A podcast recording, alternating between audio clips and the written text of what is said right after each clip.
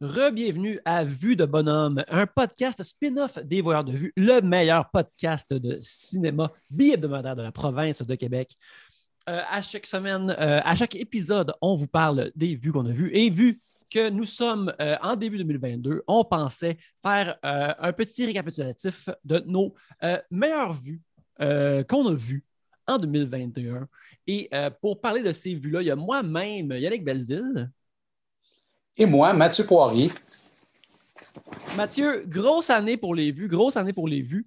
Euh, as-tu été souvent au cinéma cette année?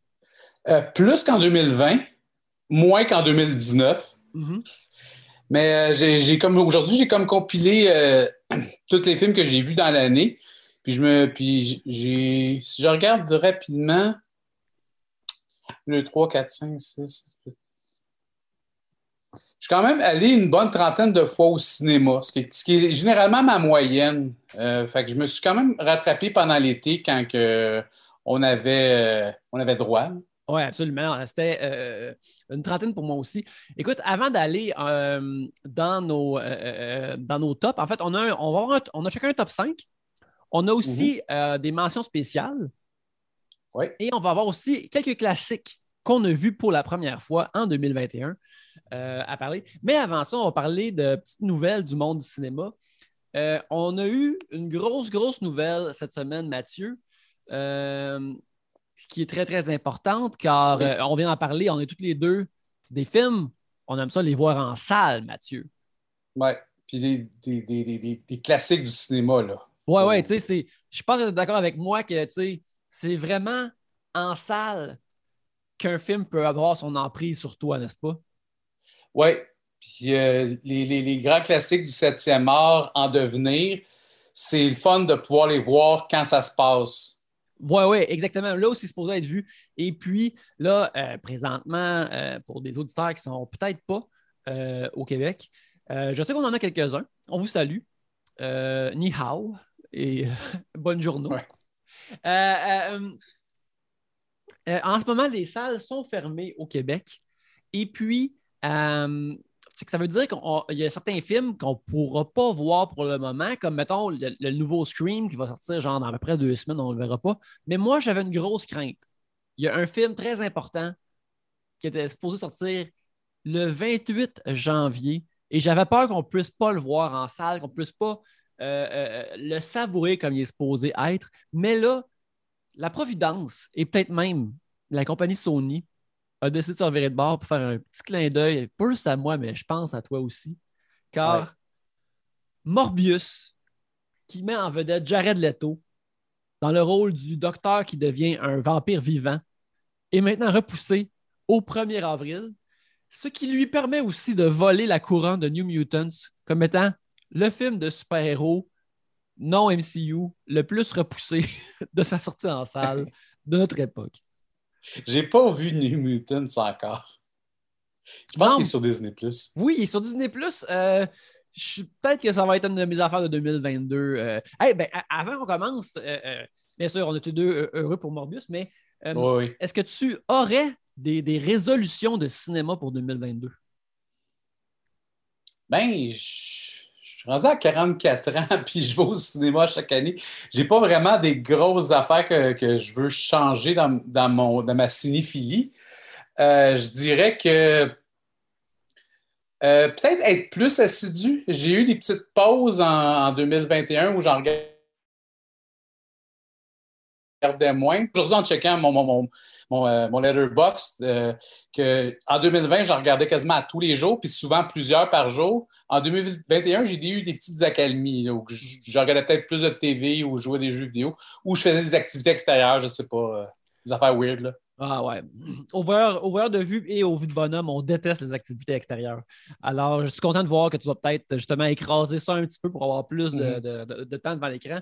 moi, pour la plupart, ça fait une couple d'années que je le dis, mais là, je pense que c'est cette année qu'il faut que je m'y mette plus. Euh, il faut que je regarde plus de western. C'est comme c'est encore un blind spot, mettons, pour moi. Fait que moi, je me dis que OK, là, c'est le temps de, faire plus de western, de, de, de, me nourrir un peu de ce genre-là, qui est comme un, des, des, des grands genres nord-américains de, cinéma. Puis, Plus les, westerns américains ou vraiment les spaghettis aussi, puis les, les, plus, les plus modernes? tu, vas, tu vas partir de, la base? Euh, ouais, ben, j'ai l'impression qu'il faut que je parte de la base. Euh, j'ai le goût d'en écouter des spaghettis aussi à cause que j'aime beaucoup la musique de New Morricone, que j'ai entendu dans d'autres films autres que des westerns.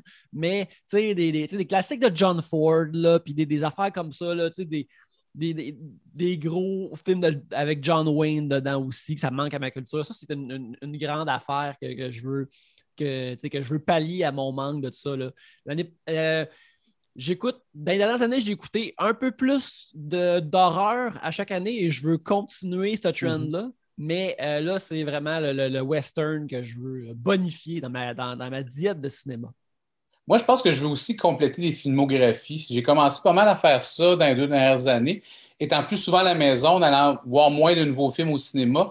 Donc, tu sais, plein de films de Martin Scorsese ou euh, Francis Ford Coppola, euh, je vais en parler plus tard, que, j'aurais dû voir plus tôt dans ma vie, mais que ça n'avait juste jamais à donner parce qu'il y avait tellement tout le temps des nouvelles affaires qui arrivaient. Puis là, de ce temps-ci, c'est plus facile d'aller vers les vieilles choses parce qu'elles sont, un, beaucoup plus facilement accessibles avec les différents euh, streamings et les services de, streaming. Et ben, euh, les cinémas sont fermés régulièrement, donc euh, on faut s'abattre là-dessus. Ben oui, comme aussi, justement, en parlant de, trucs, c'est comme là, justement, sur Criterion, viennent de dropper. Il y en avait déjà, mais là, il y a comme un, une section euh, nouvelle vague française. ça, j'en ai vu deux, trois dans la dernière année, surtout ceux qui, qui, euh, sont plus films noirs. Mm-hmm. Euh, mais ça, c'était comme un, je donnais un coup là-dedans aussi. Je veux me nourrir de ça, en savoir plus, puis m'abreuver de ça. Mais maintenant, euh, qu'on a tous les deux dit, euh, euh, qu'on s'est tous les deux abreuvés, parler de, comment on va s'abreuver en 2022, c'est de parler de qu'est-ce qu'on a savouré en 2021. Et on va commencer par nos top 5. Moi, ce que je suggère, c'est que je fasse mon 5, ton 5, puis on fait back and forth comme ça. Exactement. Alors, mon top 5 de, de, mes meilleurs films cette année, quand je dis meilleur, je pense que je parle de mes préférés dans le fond ou euh, de mes préférés. Euh, que ceux qui m'ont marqué, que comme j'ai continué à penser puis à, le, macérer dans mon cerveau euh, après sa sortie. Et puis, que je me dis, si c'est quelque chose que vous avez peut-être pas vu, je vous le recommande fortement. Euh, alors, euh, mon premier film euh, qui est sorti justement aujourd'hui, en fait, non, qui est sorti hier sur iTunes, c'est Last Night in Soho de Edgar Wright, qui est son premier. Non, c'est son deuxième film qui est comme plus sérieux de genre après Baby Driver qui a fait il y a une couple d'années. Et là, on est dans le drame euh, fantastique, un peu horreur, où on suit une jeune fille qui euh, déménage, euh, va travailler dans la grande ville et ce faisant, devient fascinée, est déjà fascinée par les années 60, l'époque, la, mode, la musique. Et puis, en allant, en déménageant justement à Soho pour étudier la mode, elle commence à avoir des visions euh, d'une autre femme euh, de son âge qui s'appelle euh, Sandy, qui vivait dans les, années 60 et qui semble avoir eu un parcours assez intéressant, glamour, houleux. Et ça va amener la jeune dame à avoir des, des, hallucinations et ça va la guider vers euh, des choses potentiellement très sombres et très dark. Euh, ça met en vedette Anya Taylor-Joy, euh, Thomasin McKenzie et Matt Smith, le 11e docteur. et c'est ça. Moi, je, comme j'ai mentionné, moi, je suis vraiment vendu à Edgar Wright. C'est un de mes réalisateurs préférés. J'adore tout ce qu'il fait. Je vais m'acheter la version à 25 sur iTunes cette semaine aussi pour l'écouter et la réécouter.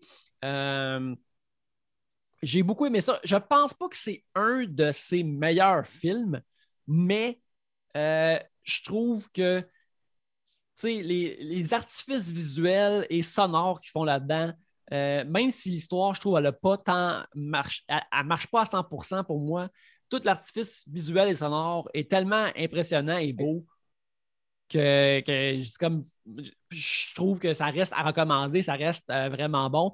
Euh, on dirait que ses meilleurs films sont, ou du moins ses meilleurs scénarios sont ceux qui écrit avec Simon Pegg, mais peu importe ce qu'il fait, euh, je vais toujours être là, puis c'est pour ça que pour moi, il est au top 5. Ben, moi, je l'ai vu au cinéma également. Et je vais aller un petit peu dans le même sens que toi, que c'est pas son meilleur. Je dirais que visuellement, puis musicalement, puis toute, l'ambiance euh, esthétique est vraiment parfait. Il est vraiment au sommet de son art, euh, autant que, que, dans Baby Driver ou euh, Scott Pilgrim. Mais je dirais qu'au niveau du scénario, ça c'était confus un peu. Oui, ben en fait, je trouve que il y a une idée vraiment intéressante qui se présente comme dans le dernier tiers, voire même dans les, dix dernières minutes du film, mm-hmm. que là, je suis comme ah, si ça avait été ça comme la deuxième moitié du film, ça aurait été comme vraiment excitant puis, cool. Fait que, tu sais, c'est. En tout cas, j'ai bien aimé ça. Euh, euh, ben, peut-être qu'à une réécoute, justement, en sachant comment ça fait. Mais quoi, quoi on le voyait venir, là. Mm-hmm. Mais euh, c'est quand même.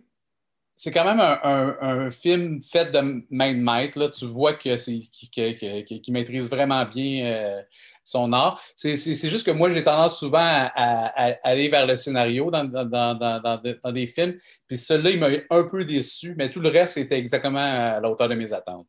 Ah, ben, même chose pour moi. Même chose pour moi aussi, c'est un gros dos de scénario ici. Euh, quel est ton numéro 5, euh, mon cher? Euh, moi, mon numéro 5, euh, ça pourrait en surprendre. Ben, c'est le guide de la famille parfaite de Ricardo Troggi. Mhm. Un film avec Louis Morissette que si tu vois les bandes annonces, ça a l'air d'une comédie un peu niaiseuse, un peu comme euh, Le Mirage, son, film précédent, où on parle encore des, problèmes d'un douchebag qui, qui... Mais c'est plus que ça. C'est vraiment, étant un père de famille, c'est de voir une approche différente par rapport. Euh, en entrevue, il disait c'est pas ce que vous pensez, fiez-vous pas aux bandes d'annonce. Mais je dis mais, je, pense pas que ça va me surprendre, Louis. Mais oui, Louis m'a surpris. Euh, sérieusement, j'allais voir ça au cinéma avec ma fille, justement. Puis euh, c'est intéressant parce que c'est une relation père-fille. Peut-être aussi le contexte dans lequel je l'ai vu était parfait. Là. Puis, euh, mais c'était de voir euh, comment que ça déconstruit un peu nos, clichés puis nos stéréotypes par rapport à la famille. Puis c'est vraiment. Euh, il y, a un message vraiment intéressant qui n'est qui qui est pas entièrement positif, mais assez pour qu'on on, c'est difficile de le décrire sans le voir. Je ne pense pas aller trop parce que je conseille vraiment à tout le monde de le voir. C'est fun d'aller voir des films québécois, surtout quand ils sont bons. Mais celui-là, j'ai trouvé qu'il était vraiment bien réussi. Ah ouais, très cool, très cool. Ah ouais, fait que tu vois, euh, ça me met plus la puce à l'oreille de le voir que ça l'était avant que tu en parles.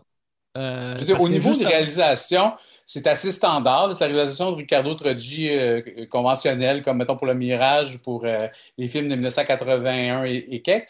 Mais il n'y a, pas tant d'invention au niveau de la réalisation, un peu, mais c'est vraiment au niveau du scénario que j'ai trouvé que ça racontait une histoire vraiment intéressante sur les rapports familiaux. Puis c'était une approche vraiment unique. Ben, tu sais, euh, ma copine et moi, on en train de terminer Les Simones, que mm. Louis Morissette est aussi impliqué, mais que, Ricardo Troger réalise. Puis, tu sais, euh, j'avais écouté plus de, télévision québécoise, mais euh, j'en écoute un peu.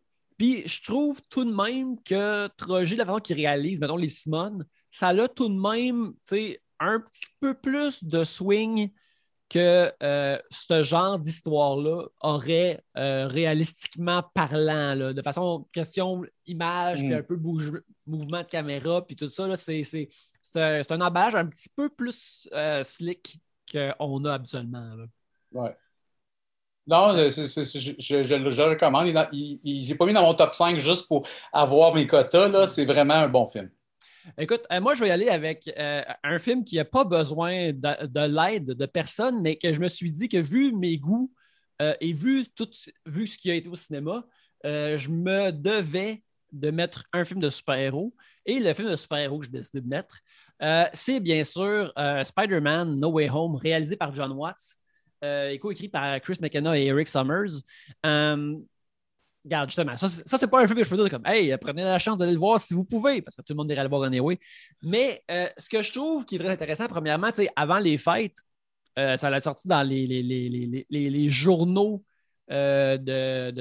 d'industrie de, cinéma que euh, Sony allait faire un push pour qu'il soit dans les, meilleurs films aux Oscars, que No Way Home y, aille.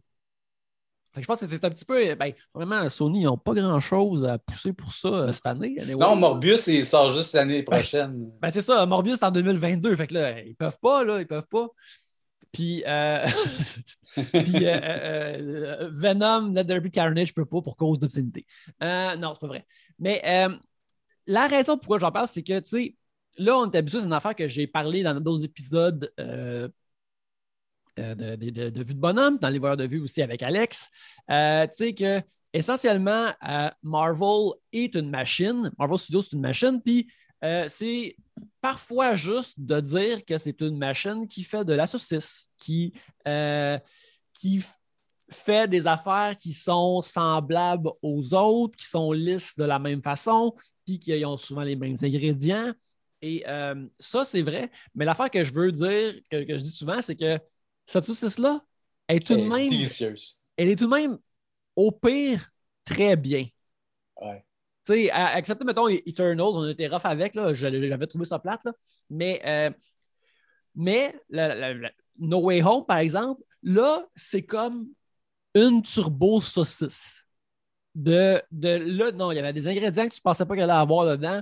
Puis, tu sais, c'est encore là, pour toutes les affaires que tu peux dire que c'est une, machine, des fois, la machine a fait quelque chose de vraiment singulier qui rassemble les gens, puis qui marche vraiment bien, puis qui est émouvante, puis touchante, puis qui va chercher du monde partout sur le globe. Et ça se fait pas tout seul, ça. Justement, ça, ne se fait pas quand tu mets la machine sur autopilot. Ben, il faut, que tu, travailles. Tu tu regardes Warner Brothers puis les, films de DC Comics, tu vois que ça se fait pas tout seul. Ou, d'autres films de, Sony, comme justement Spider-Man de, euh, de, Mark Webb, c'était pas, pas aussi bien maîtrisé, je dirais. Puis... Ben, non, non, absolument pas. Dans, dans, les entrevues, là, euh, Kevin Feige, qui est comme le, président de Marvel Studios, qui est comme le producteur principal, il a dit l'affaire, c'est comme la, la, qui est tout le temps très humble en entrevue. Il, il, a dit comme la, c'est comme si la fois qu'il s'est comme le plus vanté lui-même. Il dit comme regarde, ces films-là sont durs à faire, mais sont comme ils rejoignent plein de gens, puis c'est pas un cheat code de mettre quelqu'un dans un costume de super-héros, ça marche pas de même. Tu sais, si tu veux juste mettre quelqu'un dans un saut que ce soit un hit, tout le monde le ferait.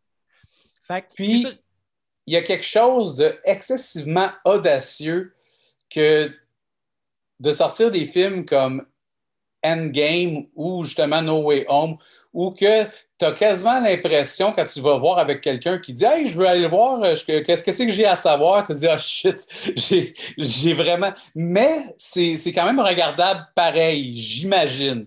Mhm. Mais euh, sauf que c'est vraiment audacieux de la part de Kevin Feige de dire Oh ouais, je vais sortir ce film-là parce que je sais que les gens vont faire leur devoir, puis sinon, tant pis, il va y avoir des bonnes jokes dedans, puis, euh, puis des grosses scènes d'action. Puis, ça, ça, va marcher, puis ça a super bien marché. En plus de tout ça, comme j'en ai parlé avec euh, Guillaume Saint-Cyr, le Pacha du podcasting, euh, c'est un film qui est euh, vraiment comme qui parle de, son personnage de façon riche, puis qui raconte comme une bonne histoire avec. puis comme aussi, je trouve, tu sais, Tom Holland, à cause des cinémas sont fermés, on ne verra pas Uncharted non plus, puis ça aussi, ça n'a pas très bon. Mais Mais regarde, Uncharted ne va pas faire de Tom euh, Holland une vedette. Euh, regarde, j'ai écouté Chaos, Chaos Walking durant les fêtes, puis il est tout de même vraiment bon là-dedans. Mais je trouve que, dans, dans, No Way Home, euh, il rajoute plus de couleurs dans, son, dans sa palette de Spider-Man. Puis je trouve en même temps, ça devient sa palette de Leading Man. Et à cause de ça, je pense que le monde va être plus curieux de le voir euh, plus choqué ou intense dans d'autres affaires par la suite. Fait que euh, c'était un tour de force. c'est facile de dire que oh, le plus gros film de l'année est un tour de force. Mais ce film-là a quelque chose de très spécial. Fait que c'est pour ça qu'il est ma quatrième place. Et toi, mon cher? Euh, ben moi, je vais aussi aller dans une grosse production pour ma quatrième place. C'est euh, le Dune de, Denis Villeneuve que. Euh, que Dune Part 1, tu veux dire? Dune Part 1, effectivement. toute l'année, ben, en fait, il était supposé sortir il y a un an, en décembre 2020 originalement. Et dès qu'il y a eu les premières bandes annonces que ça avait l'air d'une super méga production, euh, ma réaction c'était Oh mon Dieu, qu'est-ce qu'ils font Warner Brothers? Ça n'a pas d'allure. Moi, j'ai lu les livres de, Dune, euh, en fait, les trois premiers. J'ai vu le film de, David Lynch. Je connais l'univers, puis je me dis, ils mettent ils vendent beaucoup trop ça comme une super production pour quelque chose qui est beaucoup, beaucoup mystique, puis, euh, beaucoup intellectuel. Puis euh, j'ai l'impression qu'ils vont, qu'ils vont peut-être avoir un gros premier week-end. Après ça, ça va s'écraser parce que le monde n'accepteront pas cette proposition-là. Et non, finalement, Denis Villeneuve a réussi à, être super fidèle au matériel original et en même temps, euh, donner quelque chose de super facile à digérer pour, pour, les gens qui savent absolument rien. Moi, j'étais là avec mes trois enfants qui n'avaient pas vu le, film original, qui n'avaient pas lu les livres, qui ne savaient absolument rien. Ils allaient voir un film avec Timothée Chalamet et Zendaya, puis ils ont adoré leur expérience. Ils n'ont pas été perdus. Puis c'est vraiment un tour de force parce que c'est un film qui a été essayé par beaucoup. Euh, il y, a, un documentaire sur Jodorowsky qui a essayé de, réaliser avec Salvador Dali, puis ça n'a jamais marché. Euh, le film de David Lynch est pas super aimé, même par les fans du livre. Euh, même David Lynch, c'est un des, rares films dont il parle jamais. c'est spécial que Denis Villeneuve a réussi où ce que plein d'autres personnes ont échoué. Puis j'avais vraiment peur qu'il n'y ait pas de suite, étant donné qu'il a décidé de juste faire la moitié du premier livre. Puis, euh, dès, la semaine d'après, ils ont annoncé, euh, avec le succès que ça, a fait en salle, euh, qu'elle allait en avoir un deux et j'ai très hâte. Bien, je trouve ça cool aussi l'idée de savoir que tes, enfants ils ont, aimé ça parce que je trouve que c'est un film aride. Très aride, mais tu sais, qui, qui, justement, je trouve que c'est très Star Wars pour adultes. Dans le sens que, tu sais, pas parce que c'est edgy, mais parce que c'est. Ça parle de. Il y a des enfants dans l'espace, mais c'est sur, des sujets comme. Justement, comme. Pas aventure, le fun. Il y a quand même beaucoup de politique, ce qui a un peu euh, fait. Ce qui, était, ce qui était considéré comme la, partie faible des, des, des, prequels de Star Wars. Mais là-dedans, on ne se perd pas. C'est quand même relativement simple. ça, on comprend qu'il y game politique, mais on ne va pas nécessairement euh, trop dans les détails. On, reste pas en surface, mais on garde, l'essentiel, ce qui, est, des rapports humains entre des gens. Fait il y a, une histoire de monarchie, puis une histoire de, de, contrôle d'un pays, eh ben, d'une planète. Mais, on comprend que c'est tout fait par des humains, puis c'est plus les rapports entre ces humains-là qui nous intéressent, qui, ce qui est quand même intéressant je dirais que le film de David Lynch était moins humain que celui-là. Ouais, tu sais, c'est. Euh, tu comprends qu'il y a une complexité réaliste et humaine euh, derrière tous les, trucs que tu vois sans que tu aies besoin de tout le voir.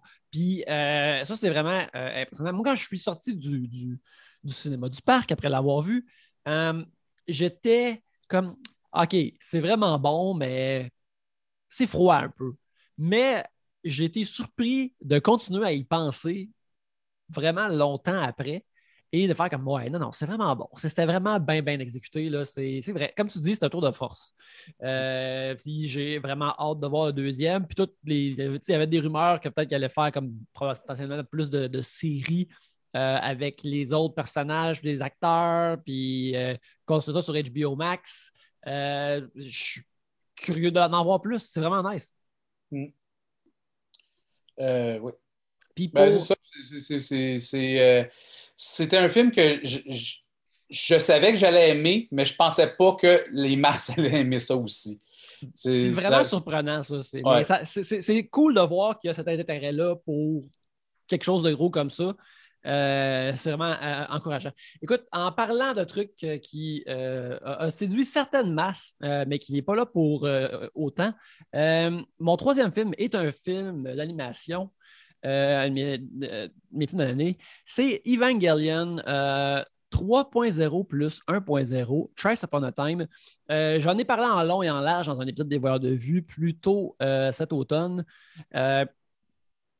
c'est euh, Evangelion, c'est une série mythique euh, d'animation japonaise euh, qui est sortie dans les années 90, vers la fin des années 90, et puis qui raconte le combat épique entre l'humanité et des créatures qui viennent un peu de l'au-delà, qui s'appellent les Angels.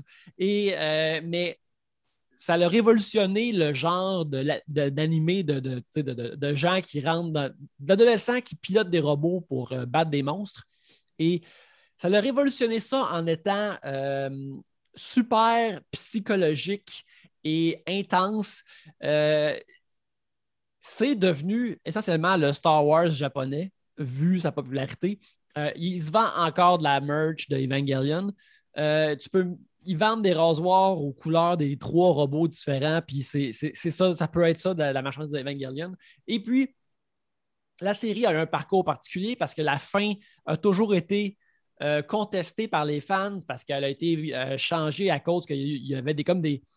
Il y a eu un attentat terroriste au Japon euh, qui avait des événements semblables à ça dans la finale. Fait ils ont changé la finale pour plein, plein de raisons. Puis en même temps, la fin est très apocalyptique. et, aussi représente que le créateur et le réalisateur du film, Hideaki Anno, ses propres problèmes de santé mentale euh, qui, a, tenté d'exorciser à travers son show d'adolescent qui pilote des robots géants. Euh, c'est un show que j'adore, euh, que, j'adore et qui est toujours resté dans ma tête. Mais justement, à cause de cette fin-là contestée, il y a toujours eu un appétit des fans d'avoir des nouvelles versions de la fin ou même de Evangelion, ce qui ont fait une couple de fois. Et il y a une dizaine, douzaine d'années, ont décidé de faire comme OK, on va re-raconter Evangelion à travers euh, des films de deux heures qui s'appellent Evangelion Rebuild. Et puis, on va en sortir un à chaque deux ans, puis ça va être ça. Mais ça a tellement pris de temps que le dernier film, la conclusion, est sorti en 2021. Alors, euh, moi, je n'avais pas écouté les films parce que j'ai comme je vais attendre qu'ils soient tous sortis, puis je vais les écouter back-to-back. Fait qu'en un week-end, j'ai écouté euh, ces quatre films d'aventure drame de mœurs psychologiques, d'action et de robots et de trucs psychiques que entre les deux, été voir Annette au cinéma moderne. Puis après, j'ai écouté les deux derniers. Gros week-end de cinéma pour votre humble serviteur. Et euh, euh, la fin, euh, le dernier film est vraiment, je l'ai trouvé comme sublime. Vers la fin, ça devient juste du charabia de science-fiction qui n'a pas d'allure. Euh, mais en même temps, ça devient une quête super émotionnelle de pourquoi essentiellement il faut euh, parler à nos parents, il faut parler à nos enfants, essayer de se comprendre et s'aimer. Et c'est peut-être la seule façon qu'on va être capable d'éviter ou de vivre et survivre à l'apocalypse. Et euh, j'ai trouvé que c'était un message incroyable, c'est de toute beauté. c'est puis j'y pense constamment depuis que je l'ai vu cet été. Alors, c'est pour ça que c'est mon numéro 3. Euh, bien sûr, c'est un film comme on, peux pas euh, drop in et juste écouter le dernier film. Ben, tu peux si tu veux. Euh, fais ce que tu veux dans la vie, mais tu vas peut-être moins en retirer. Pour moi, c'est un peu comme avec le MCU. C'est un, voyage émotionnel de de 20 plus 1 qui, qui, est bouclé de là et qui m'a ému beaucoup à cause de ça. Ouais, ça, moi, l'animé, c'est un gros angle mort dans, dans, ma pop culture. J'en ai regardé un peu. Euh, mais mes enfants étaient beaucoup là-dessus. mon ex, leur mère, est tombée là-dedans des dernières années. Mais moi, ça a tout le temps été quelque chose que, comme Evangelion, quand c'est sorti sur Netflix, je dis Ah, il faudrait que je m'essaye. Puis je me suis endormi deux fois sur le premier épisode, donc j'ai comme abandonné le projet. Mais. Ben, je pense que. Ah ouais, effectivement. Tu pourrais essayer encore si ça tente, mais je pense que tu devrais essayer Cowboy Bebop à la place. Je pense... Cowboy Bebop, je, suis avancé quand même dans, la première saison. J'ai écouté et réécouté des épisodes en 2021 et j'ai bien, bien aimé ça. Mais toi, mon cher, c'est quoi ton numéro 3? Mon numéro 3, c'est la Palme d'Or à Cannes de, cette année. Mais oui, euh, qui c'est surprenamment un, genre de film d'horreur, de body horror, puis de, sexualité excessivement étrange euh, de, la réalisatrice Julia Ducorneau, euh, que j'avais vu récemment, j'avais vu son, son, film précédent, Grave, qui racontait une histoire d'une femme, d'une femme euh, une jeune fille qui s'en va étudier en, médecine et se découvre euh, des soifs de cannibalisme. Euh, ça, c'est son, autre film. Son, nouveau film, c'est Titane, qui est à peu près impossible à décrire. Et puis, même si je dis des choses, ça ne spoilera pas parce que c'est vraiment surprenant, mais c'est tellement surprenant que j'aime mieux rien dire. Je vais juste, je vais juste comme c'est pas un film pour tout le monde. Si, vous avez besoin de quelque chose de, clean, cohérent, puis euh, euh, que tout rentre dans des cases, puis que vous comprenez tout ce qui s'est passé à la fin, vous allez être décontenancé et fâché par ce film. Mais euh, moi qui aime ça être surpris, j'ai été vraiment, vraiment servi. C'est ça, ça, ça, ça, va dans plein de directions ça ouvre un paquet de, de, de, fils, puis tout aussi, des fois dégueulasse euh, et, pas nécessairement euh, appétissant. Il y a, il y a, du sexe avec des voitures, il y a euh, des transformations physiques, il y a des malentendus familiaux, il y a quelqu'un qui manipule une autre personne, il y a des, il y a du semi-inceste, il y a vraiment de tout, tout ce qui peut rebuter quelqu'un dans un film, mais tout finit par prendre ensemble comme une, comme une recette que tu as pris plein d'ingrédients que tu ne penserais pas que ça fait quelque chose de bon, mais ça fait quelque chose de vraiment intéressant. Toi, as-tu vu Titan? Je ne l'ai pas encore vu. Je voulais aller le voir au cinéma moderne, mais même quand je l'ai dit, comme je parlais avec euh, Justine Smith, qui est euh, une invitée des, des, de vue, et puis qui, euh, qui fait aussi la programmation au cinéma moderne. Et j'ai dit comme Ah ouais, je pense que je vais aller le voir pendant qu'il est encore au moderne. Et puis, elle et plein d'autres gens que je, ne suis pas et qui ne me suivent pas m'ont répondu Ouais, avec le, mix sonore au cinéma moderne, c'est tellement intense. J'ai vu du monde qu'il fallait qu'il quitte la, pièce durant ah la projection. Mais il faut dire que le, son au cinéma moderne est vraiment particulier. Fait que ça m'a un peu. Je pense que j'ai vu, vu, au cinéma du parc, moi. Fait que, euh, euh, mais je suis tout de même curieux. Je, euh, je, me pitch pas, mais je vais le voir, je pense, en 2022, là, pour voir de, qu'est-ce qu'il en parle, qu'est-ce qu'il en ben, C'est ça, c'est que c'est, le message n'est pas clair. C'est, comme je dis, c'est, très, très, très dégoûtant par moment, mais il y a quand même à la fin une. Il y, a, il, y a, une note d'espoir, il y a de l'amour, il y a vraiment quelque chose, il faut être capable de voir à travers. Euh... tu un, film de funambule dans le sens que tu es comme Ah, elle balance plein d'affaires en même temps, puis ça marche et ça fait partie un peu de, de ce qui t'impressionne? Ben, je dirais que ça marche pour moi. J'ai l'impression que ça ne marchera pas pour tout le monde. Euh, je dirais qu'en regardant ce, film-là, je, disais, je, me disais, mais, mais OK, c'est beaucoup de choses. Ils ne peuvent plus en rajouter. Puis là, ils rajoutent une nouvelle couche, une nouvelle information dont on n'a pas besoin pour rendre le film plus intéressant. Mais ça continue à fonctionner quand même. Euh, j'ai, faudrait que je le revoie, mais ça ne me tente pas tant que ça de le revoir. Parce que c'est, c'est, je dirais que euh, je serais quand même capable, je serais incapable de raconter chronologiquement mais je me rappelle d'un paquet de moments clés ensemble qui fait que je me rappelle de tout le film au complet, mais c'est difficile de, le décrire euh, j'ai l'impression que je, le raconterais à quelqu'un qui, ça ne dérange pas de se faire spoiler. Puis, euh, j'arrêterais pas de dire Ah oui, j'ai oublié ce détail-là, puis je reviendrai constamment. Parce qu'il y a vraiment beaucoup, beaucoup, beaucoup de stock, puis beaucoup d'affaires que tu peux complètement enlever du film, puis ça ne change pas grand-chose. Fait qu'il y a vraiment plusieurs couches. On dirait que, euh, tu sais, comme son, premier film, Grave, euh, il parlait vraiment de seulement une seule chose. Dans ce film-là, il y a euh, du, meurtre en série, il y a du, sexe avec des machines, il y a des, euh, de, l'inceste, de la manipulation, de se faire passer pour quelqu'un. Il y a tellement de stock qu'on dirait que euh, toutes les idées de l'auteur, se dit, toutes les idées que j'ai, je vais toutes les mettre ensemble dans le même film. Puis, étrangement, ça fonctionne. Ah, ben c'est très cool, ça. ça. Encore là, ça, ça me, ça me rend un petit peu plus curieux de le voir. Tu comme de la façon dont tu racontes, c'est comme, hey, pas sûr m'en faire un troisième, là, mais juste au cas, on met tout ça là-dedans. On met tout ça pour le, pour le deuxième.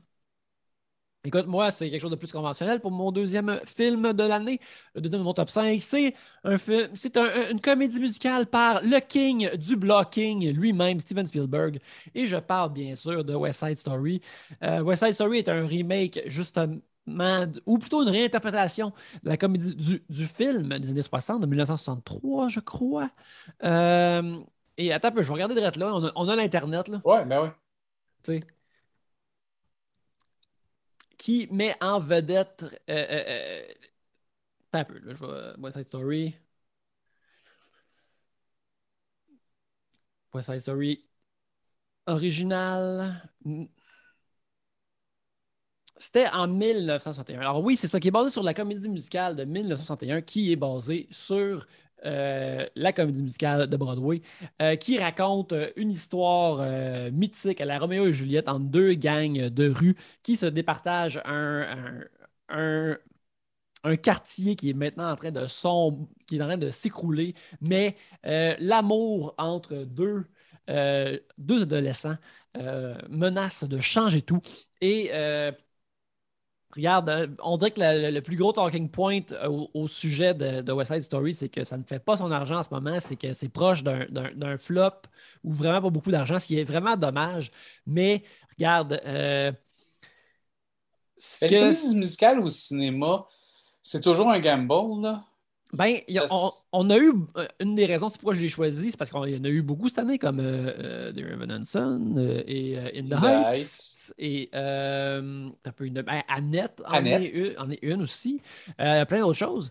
regarde, mais regarde,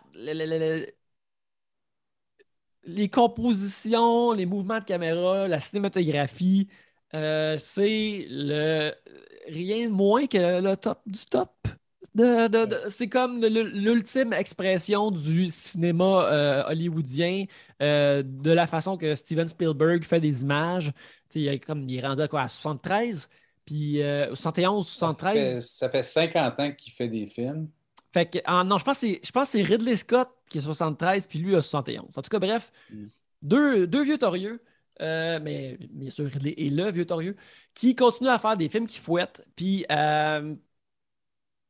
c'est ça. c'est surprenant que Steven Spielberg n'ait pas plus de comédie musicale à son. Il n'y en a pas. Euh, c'est la, première affaire que je me suis dit quand j'ai vu l'annonce, c'est. C'est-tu la première comédie musicale de Steven Spielberg en 50 ans? Et puis, il n'y en a pas. Euh, il y, a vraiment. Euh, puis, en voyant le film, on ne comprend pas pourquoi il n'en a pas fait plus tôt parce que c'est comme tu dis, c'est le roi du blocking, c'est le gars qui storyboard au maximum. Euh, il chorégraphie carrément euh, ses films d'action. Fait en utilisant exactement le même soin pour des chorégraphies musicales, c'est. C'est tout son sens. C'est parfait, c'est merveilleux. Euh, tous les acteurs sont bons. Le seul l'ombre au tableau, c'est euh, Ansel Elgort. Pas juste parce qu'il est une mauvaise personne, mais aussi qu'il est juste comme. Euh, pas si bon. Euh, j'étais comme. Après, j'ai pensé, là, je, je, veux pas être encore trop euh, palmé, c'est Spider-Man, mais j'étais comme. OK. Tom Holland est trop petit, là, mais Andrew Garfield, là, on l'a vu dans Tic Tic Boom, il est capable de le faire. Là, ça été mieux lui. il peut chanter Andrew Garfield. Il a peut-être a de l'air jeune, mais il n'y a pas de l'air peut-être assez jeune. Mais en tout cas, ça aurait été mieux que ce style de, de Ansel Elgort-là. Euh, tu sais, euh, Rachel Ziegler, qui est dans le rôle euh, principal, qui joue Maria, est vraiment est incroyable. c'est, une découverte. Je pense qu'elle a déjà son, son elle a déjà Blanche-Neige de, de, chez Disney alignée, que j'ai hâte de l'avoir dans une affaire. c'est vraiment merveilleux. Quand les cinémas rouvrent, ma foi, euh, allez le voir. Ça se pourrait qu'il sorte en streaming, vu que c'est pas un grand succès. Ça pourrait qu'il sorte en streaming avant euh, que les cinémas rouvrent à nouveau. Mais si c'est le cas, euh, approchez-vous de votre écran à la maison puis écoutez-les. pour avoir comme l'image qui remplit vos yeux, c'est de toute beauté. C'est un des meilleurs, c'est vraiment un des meilleurs films de l'année. J'ai rien d'autre à dire que ça. moi, je vais y aller avec une comédie musicale, moi aussi. Euh, moi, c'est, euh, on en a parlé plus tôt, Annette de Léos Carax. Euh, on a parlé aussi d'Edgar Wright qui a sorti un, documentaire cette année sur le, les, les, frères Sparks. Les frères Sparks, qui est un band que je ne comprends pas, qui ne sont jamais tombés sur mon radar parce qu'ils font de la musique merveilleuse. Euh, ils, sont depuis les années 60, euh, fin, des années 60-70, ils ont un parcours impeccable. Ils, sortent de la, musique régulièrement et euh, ils ont comme jamais été mainstream. C'est incompréhensible parce que leur musique est super accessible. Donc, en voyant ce documentaire-là, avec, ma fille au, cinéma du parc, non, c'était au forum qu'on allait voir. en voyant ce film-là, euh, je dis, bon, comment c'est que je ne connais pas ce groupe-là? Puis ils vont faire, ils vont faire la musique d'un film. Il euh, faut que j'aille voir ça. Puis là, je vois que le réalisateur en question, c'est le réalisateur français Léo Scarax, qui fait des films quand même assez spéciaux.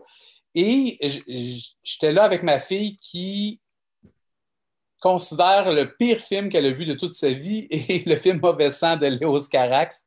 Alors, je disais, ben, on va, quand même aller voir Annette pareil, parce que je pense, je pense que ça va, ça, va être intéressant. La bande-annonce est bonne. Puis, c'est un film qui a été fait pour moi. C'est pour ça que je l'ai mis dans, dans, dans, dans, mon top 5. Ce n'est pas nécessairement le meilleur film de l'année, mais c'est un film qui a, été, on dirait, conçu entièrement en disant comment on fait pour faire plaisir à Mathieu. Il y a, il y a, des chansons, il y a. Je vais le spoiler. Il y a, il y a une marionnette. Il y a une marionnette. Annette, c'est une marionnette. Puis, quand. Moi, je ne le savais pas. Moi, j'allais voir non un. non plus, J'avais aucune espèce d'idée. Puis au début, je vois le film. Puis là, je vois. Là, je dis, OK, le bébé, c'est comme ils ont fait un peu comme Clint Eastwood euh, dans, dans, son, euh, dans le film American, Sniper. Ils, ont, ils, ont, juste décidé de prendre un bébé, un bébé euh, en, en, poupée, puis pour ne pour, pour pas déconcentrer l'acteur.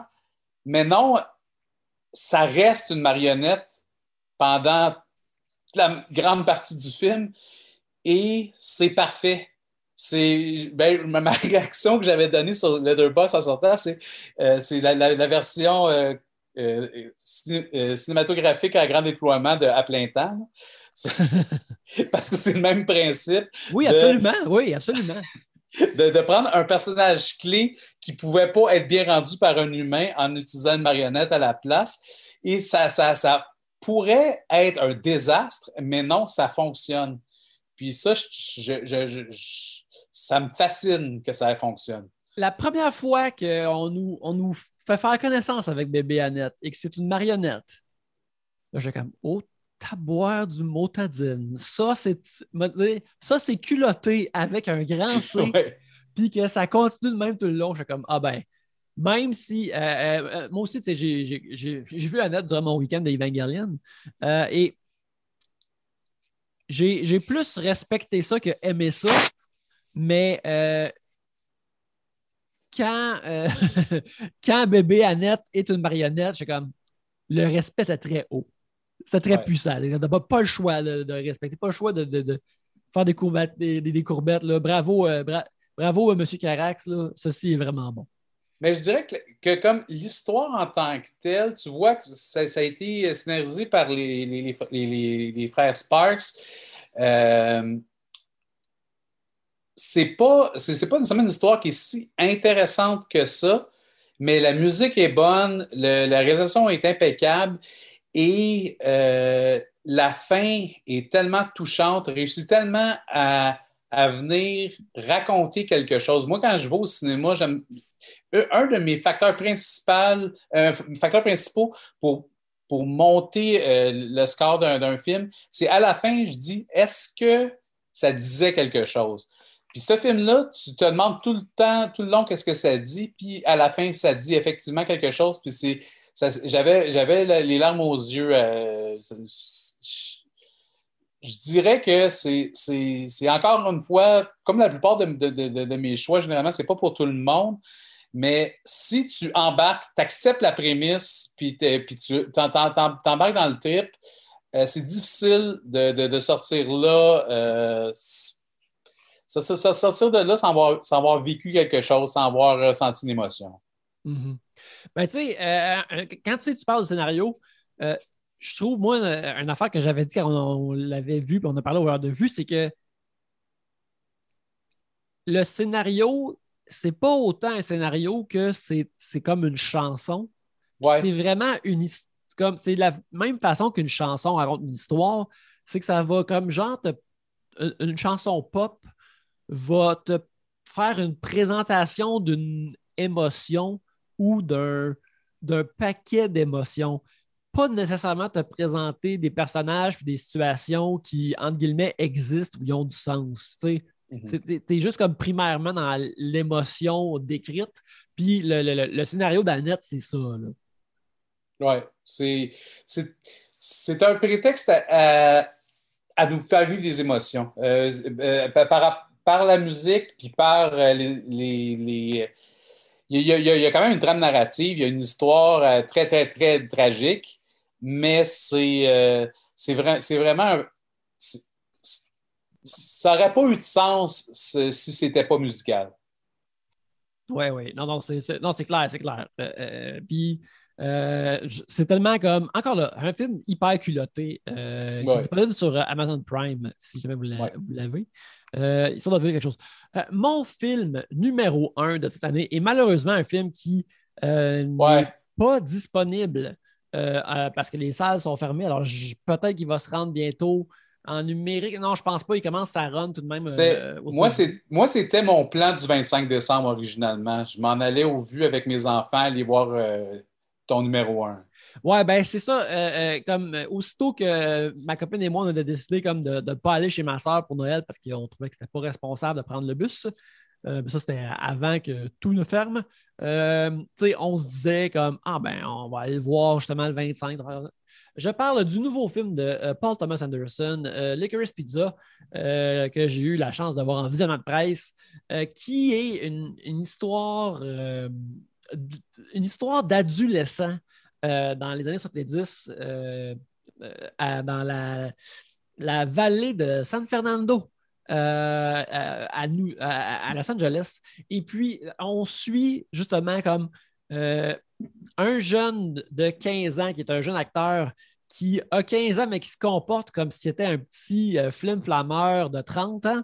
Et euh, on suit aussi euh, Alana, qui est jouée par Alana Haim, qui est une personne qui est dans son orbite, qui a 25 ans, mais qui se comporte comme une fille un peu perdue de 17 ans. Alors, toutes les deux, essentiellement, des adultes adolescents mal formés qui euh, gravitent toujours autour l'un de l'autre avec des sentiments pas clairs, alors qu'ils font face euh, euh, au, Los Angeles des années 70 où ils font face au monde adulte constamment. fait que c'est des, des, hauts, des bas. c'est une histoire qui est juste extrêmement simple parce que c'est juste comme un gars et une fille qui se tournent autour, mais en même temps, c'est nuancé. Euh, puis il y a aussi le facteur, c'est très comme Once Upon a Time in Hollywood, dans le sens que c'est vivre dans le, Los Angeles de cette époque-là, c'est du gros chilling.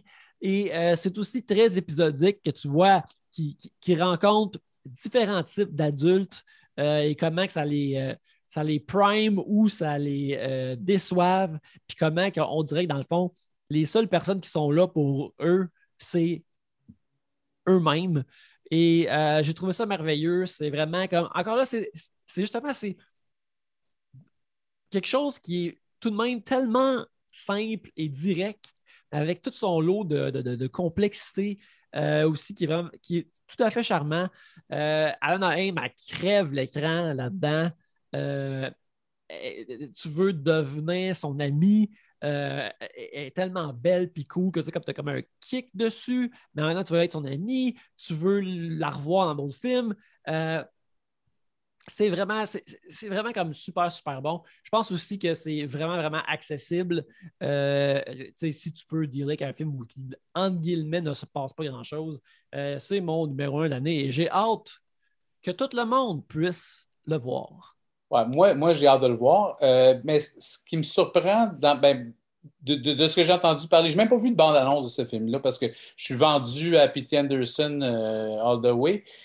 j'ai vu tous ces films au cinéma je me, je me demande justement, connaissant le réalisateur, puis la manière que, j'entends parler de ce film-là, ça a l'air de beaucoup détonner avec le reste de sa filmographie. Parce que moi, je ne me rappelle pas d'un film de Paul Thomas Anderson que je ne suis pas sorti complètement épuisé puis vidé de, la salle de cinéma. En me demandant si j'avais aimé ou si j'avais pas aimé ça. Puis après ça, oui, j'ai aimé ça finalement. Tandis que ça, ça a l'air beaucoup plus accessible. Oui, oui, absolument. Encore là, il faut juste que, tu acceptes que c'est un film qui ne se passe pas vraiment grand-chose. Mais euh, oui, c'est très accessible, c'est vraiment le fun, c'est souvent très drôle. Euh, ça te pince le cœur de la bonne façon. Euh, c'est une belle histoire de, de, romance d'adolescence, à un moment de ta vie où ces, ces, sentiments-là sont, sont, gigantesques puis pas compliqués ou ils deviennent compliqués pour la première fois. Euh, c'est super, super bon. Alors, c'est euh, mon numéro 1 de 2021. Mais lequel est le tien, Mathieu? Euh, c'est un film que, en allant le voir, je ne m'attendais pas à ce qu'il se ramasse numéro 1.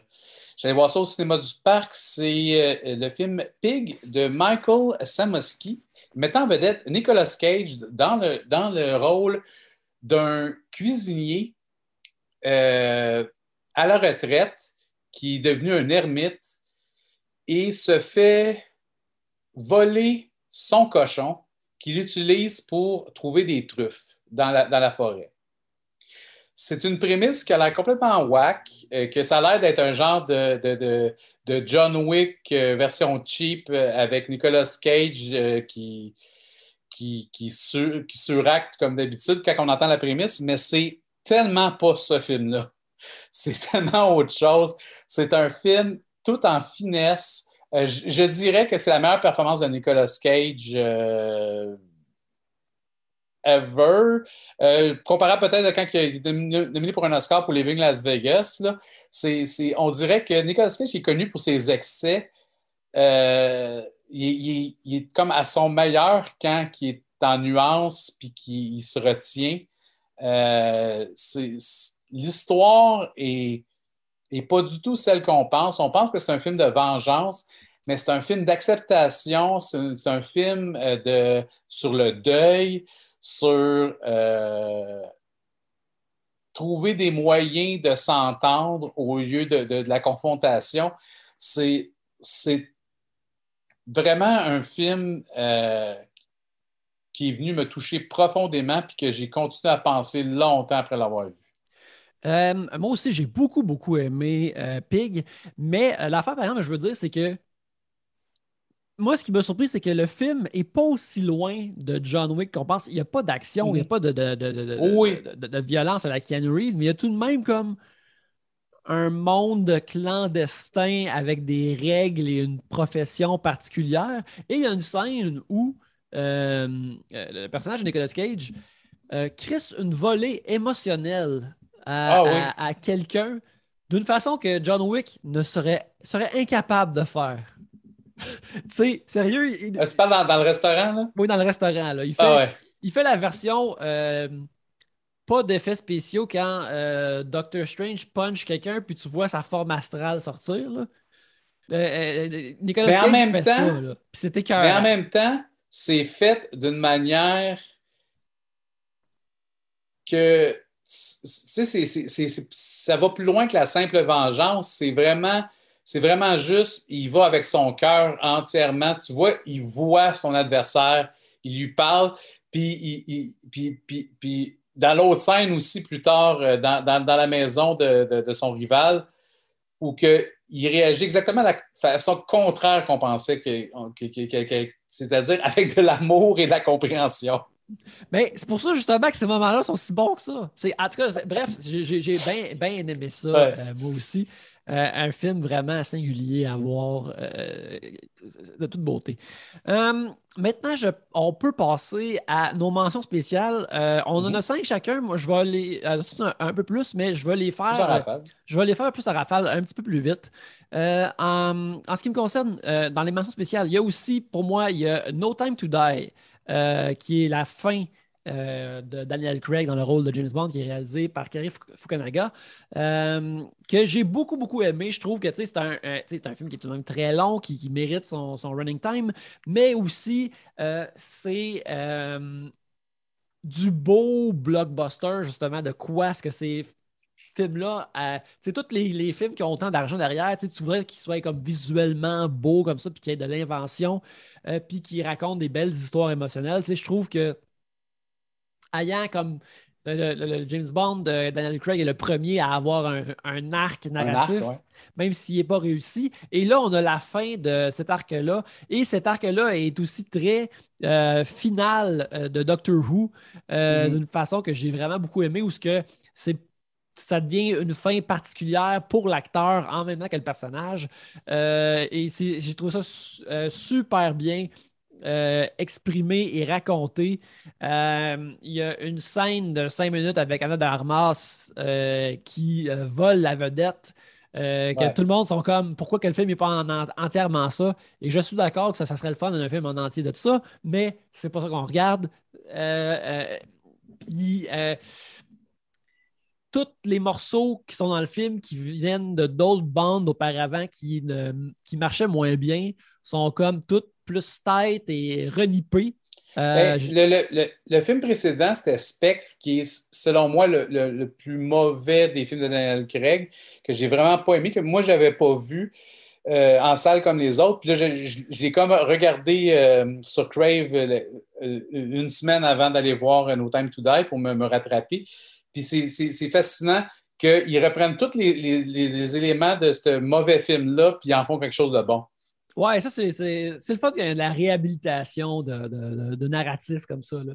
Euh, fait que, oui, ça, No Time to Die. Sinon, il y a aussi une. euh, euh, ceux qui me suivent sur, Letterboxd euh, savent que j'aime mon film d'action et plus particulièrement mon film avec des arts martiaux dedans. Alors, euh, mon préféré que j'ai vu cette année, et j'en ai vu tout de même pas mal, euh, est Paper Tigers, réalisé par euh, Kwok Bao Tran, qui est présentement sur Netflix. C'est un film dans lequel on, suit trois gentlemen qui avaient comme un, qui, avaient comme leur propre club de kung fu quand ils étaient jeunes avec leur propre maître qui leur apprenait à comment se battre et puis qui ont vieilli, qui se sont comme euh, séparés et, ils se réunissent dans un âge avancé alors que leur, mère, leur maître a été assassiné puis ils veulent découvrir euh, c'est qui qui l'a assassiné et ce faisant, il faut qu'ils reviennent à leur force d'antan, re- recommencer à faire équipe, mais aussi recommencer à se battre. Et euh, le corps ne suit pas autant. C'est un mélange de, de Judd Apatow et, ma foi, de Yuan Whooping. Et j'ai trouvé ça extrêmement comme émotionnellement charmant, mais aussi l'aspect arts martiaux, les combats, toutes ces affaires-là sont vraiment bien réussis. Puis ça, c'est fait à petit, petit budget à Seattle. Fait que c'est vraiment un film qui, avec beaucoup de cœur, euh, qui est une belle trouvaille. Euh, euh, il y a une couple d'années euh, avant que le film soit fait, euh, quoi que Bautran, qui, qui a écrit aussi le scénario, s'était fait dire comme par, par Hollywood, on peut te donner une coupe de millions pour le faire, mais il faudrait que les personnages soient blancs. Puis il a dit non. Fait que, puis il est parti avec son scénario, il est parti à, Seattle, puis il l'a fait avec, euh, avec des, acteurs euh, chinois et puis euh, américains, mais d'origine chinoise. c'est un super beau film, c'est vraiment touchant. J'ai beaucoup, beaucoup aimé ça. Et c'est le fun quand je regarde beaucoup de, des films d'action, souvent je suis comme ah, je suis un peu là pour l'action et je sais qu'il ne va pas nécessairement avoir un contenu émotionnel qui va venir me chercher. Mais dans le cas des Paper Tigers, euh, ça a fonctionné et c'était vraiment bien. Ensuite, j'ai euh, vu Beans, euh, écrit et réalisé par Tracy Deer, qui raconte la vie d'une jeune fille des Premières Nations qui est en train de devenir une adolescente euh, dans les années 90, durant la crise d'Oka. Alors, on voit cette euh, jeune fille-là se faire des amis, euh, commencer à aller à, l'école au secondaire, sa vie de famille, alors que la crise d'Oka fait rage en, arrière, où ce que, tu sais, à un moment donné, elle envoie ça avec ses parents, puis il faut qu'elle se cache pour ne pas se faire lancer des. parce qu'ils se font lancer des roches. c'est comment tu grandis avec cette affaire-là qui se passe en arrière de toi, puis comment ça forme ton identité, puis comment que tu, tu, te perçois toi-même. Euh, premièrement, je trouve que c'est un film de, de, de, coming of age, de, de, personne de croissance qui est super accessible, mais aussi, ça nous, euh, dans, cette, dans ce moule-là super accessible, ça nous montre comme une réalité qu'on connaît, mais qu'on ignore, qu'on ne peut pas vraiment voir ici. Là.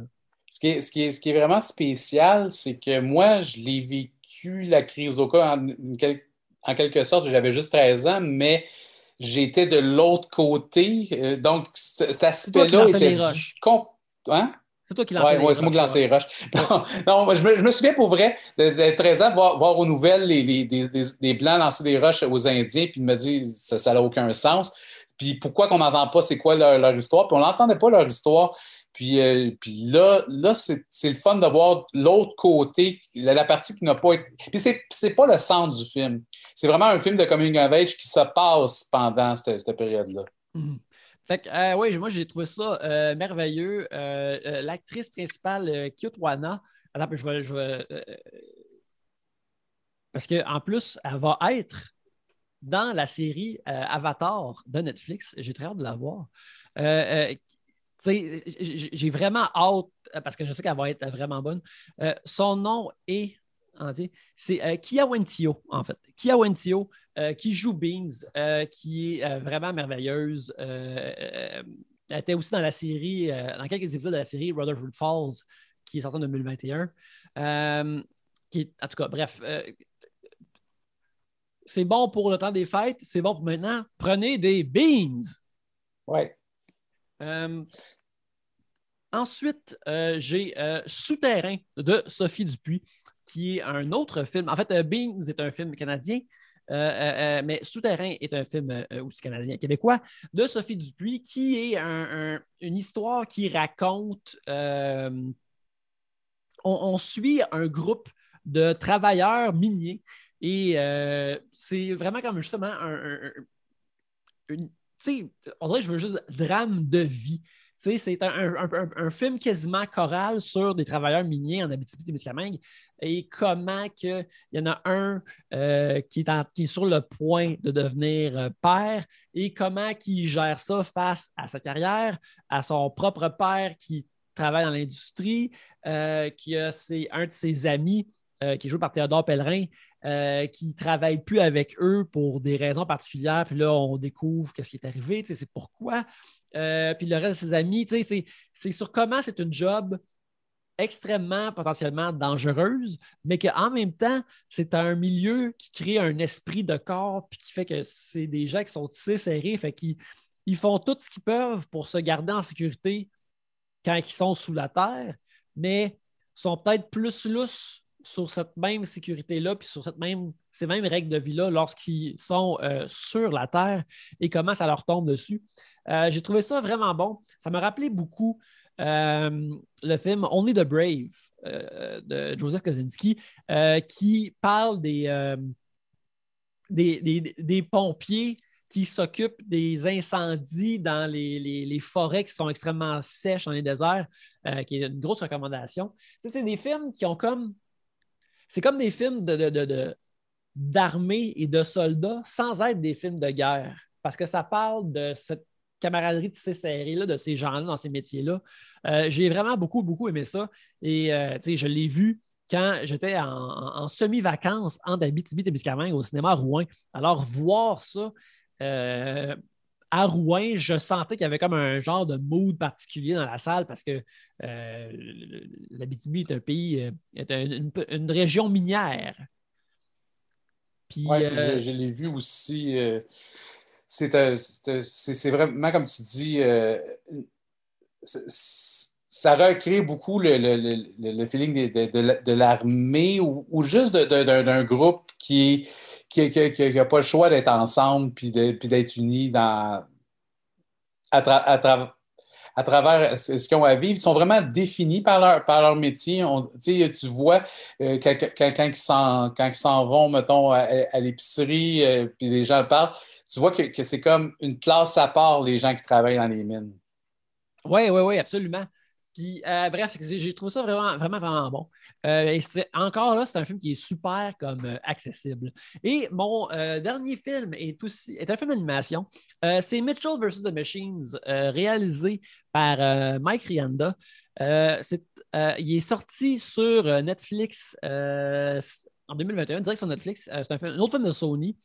Et puis, euh, c'est l'histoire justement d'une famille qui est sur le point un peu comme de, entre guillemets, de se séparer parce que leur plus vieille s'en va, va quitter la famille pour aller essentiellement au cégep pour apprendre le, cinéma et la créativité.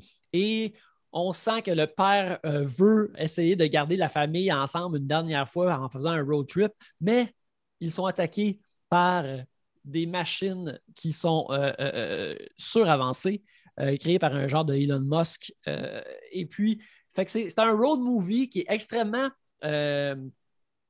humoristique, wacky, très énervé, qui veut que tu ris comme pratiquement à chaque cinq secondes, mais pas d'une façon gossante, mais d'une façon assez sincère. c'est après euh, Into the Spider-Verse, c'est pas révolutionnaire comme ça, mais c'est aussi un film qui veut pousser c'est quoi un film animé humoristique, mettons, pour toute la famille. Et euh, ça, je trouve ça vraiment intéressant, ce genre de sillon-là que Sony euh, Animation se dirige.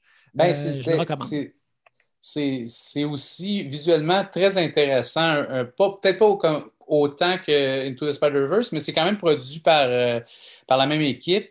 Puis, puis tu vois qu'il y a, il y a plus une recherche de faire quelque chose de différent que, mettons, je, suis un gros fan de Pixar, mais il y a, quand même, eux autres, ils essayent plus toujours d'essayer de, repousser comment recréer la réalité, tandis que comme Into the Spider-Verse, eux autres, ça ne leur dérange pas d'être un petit peu whack, puis un petit peu à côté de, la track, puis essayer plus d'avoir quelque chose d'artistiquement intéressant que de fidèle à, une certaine réalité. Mm-hmm ça, c'est euh, euh, mes euh, mentions spéciales de l'année. Quelles sont les tiennes, Mathieu? moi, ben, il y en a plusieurs. C'était une bonne année quand même, cinématographiquement parlant. Il y a The Green Knight de David Lowry, que je n'avais pas vu ses autres films. Je sais qu'il avait fait de, A Ghost Story qui m'intéresse, mais que je n'avais pas eu la chance de voir encore. c'est un film, encore une fois, j'ai amené mes enfants voir ça. On va aller voir un film médiéval au cinéma. Puis, souvent, quand, quand, je vais au cinéma avec quelqu'un d'autre, je suis toujours en train de checker, parce que surtout quand c'est mon idée, est-ce qu'ils aiment ça, est-ce qu'ils ont du plaisir? Ou, j'ai créé un, moment euh, euh, weird. Puis finalement, ils ont embarqué. C'est très lent à partir comme film. Euh, l'histoire, c'est pas un gros film d'action, là. C'est pas. c'est pas, pas, pas, un film de, de oui, en tout cas, j'ai. Euh, c'est pas un film d'aventure. C'est pas un film de Michael Bay. ouais, mais c'est pas, pas, un film d'aventure de fantaisie traditionnelle que tu, ça. que tu. En écoutant le trailer, tu pourrais penser que c'est ça, mettons. Là. Non, c'est ça. C'est très, très, très allégorique. Euh, ça, ça, peut être frustrant pour, pour des personnes qui, qui, qui, ont, qui, ont, de la difficulté à quelque chose qui n'est pas straightforward parce qu'on ne sait pas trop ce qui se passe, c'est pas tout le temps super clair, c'est basé directement sur des contes de la légende arthurienne. Puis, euh, je veux dire, en prenant des libertés, là, tu peux pas. C'est vraiment une, réinterprétation de, de, ces récits-là. Puis euh, c'est vraiment intéressant visuellement. Puis il y, a, quand même beaucoup, beaucoup de. C'est très, très riche au niveau justement euh, de l'aspect féerique, l'aspect. On s'inspire de, de, vieilles histoires. Puis de, traduire ça à l'écran d'une manière euh, inhabituelle. Moi, moi j'ai vraiment été conquis par ce film-là.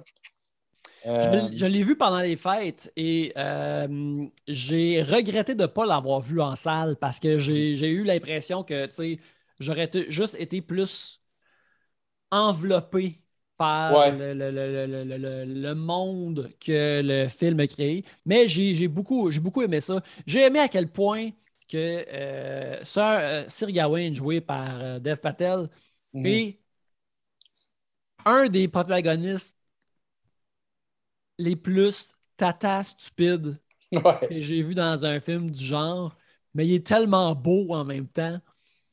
Mais tu sais, on, nous le montre, c'est, euh, je trouve c'est un archétype qui est comme plus riche maintenant. Tu sais, le tata issu d'une famille aisée qui fuck up, il est comme potentiellement drôle à voir échouer constamment.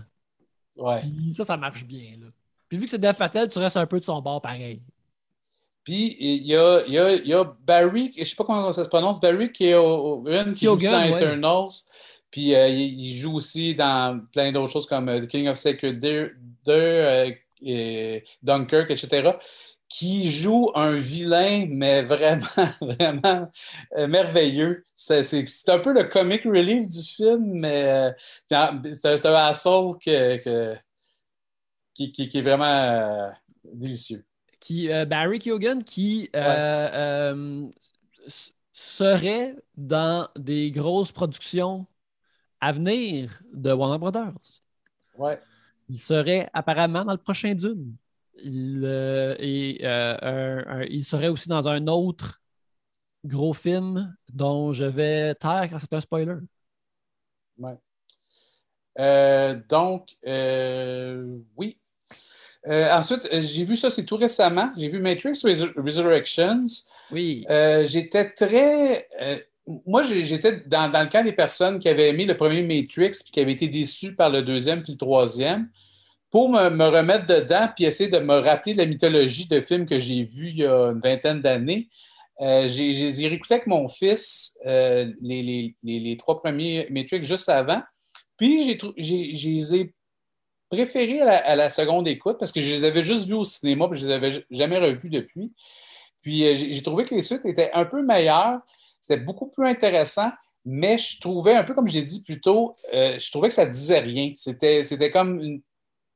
Je comprenais pas c'était quoi le message qu'il voulait. Je comprends maintenant que, que, c'est, plus, que c'est très, très, très allégorique, puis qu'il ne faut pas le prendre au sens littéral.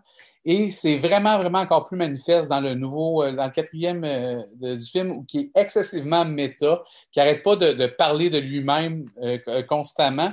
Et à la fin, tu écoutes l'allégorie, puis l'histoire du, film n'a aucun sens au sens littéral. Tu ne peux pas essayer de comprendre la logique interne de ce film-là si tu ne vois pas ça comme une métaphore, une allégorie sur d'autres choses, sur l'industrie du cinéma, sur nos, rapports avec notre corps, avec, euh, avec les autres. C'est plus intéressant à ce niveau-là. Puis quand on a compris que c'est de ça que ça parle, puis ça ne parle pas vraiment de euh, on, est pris dans, une réalité par des robots, que là, ça devient vraiment intéressant. Oui, euh, je suis un peu. je suis tout le monde d'accord avec toi. Mais j'ai vraiment moins aimé ça que, que, toi. Moi, je dirais pour commencer, comme j'ai mentionné, gros fan de films d'action. Euh, oui, c'est ça, certain. Non, mais la, qualité des scènes d'action est vraiment moindre que la trilogie même que, même que, les, même que les suites. Euh, mais moi, là-dessus, ils ne se sont pas forcés pantoute. Euh, visuellement aussi, je dirais que euh, c'est beaucoup moins intéressant. Il n'y a pas nécessairement de, de direction artistique pour avoir une correction couleur. C'est vraiment très drabe comme, comme euh, mm-hmm. visuellement. C'est plus au niveau de. Euh, on dirait qu'ils se sont plus forcés à essayer de, de raconter une histoire que d'essayer de, faire un, gros film d'action. Il n'essaie pas de faire un blockbuster, même si c'est probablement ce que Warner Brothers voulait. Mm-hmm. tu sais, tout ça, euh, je respecte ça, mais j'aurais aimé ça, euh, aimer ça. C'est mon, ma grosse maille à partir avec Matrix Resurrection. Ensuite, euh, que. Ben, il y a The Last Duel dont vous avez parlé au Voyeur de vue. oui, oui, oui, aimé. L'autre, un des deux grands films de Ridley Scott de, de l'année. Je n'ai pas vu l'autre. Ben, c'est c'est vraiment, vraiment bon. Puis euh, euh, je vais en parler plus tard quand on parlait des classiques. J'ai vu pour la première fois Rashomon euh, de, de Kurosawa cette année. Puis c'est sensiblement la même histoire, mais dans un contexte médiéval européen. C'est raconté, raconté trois fois, mais je ne savais pas ça non plus. Moi, c'est sûr que là, je spoil à des personnes qui.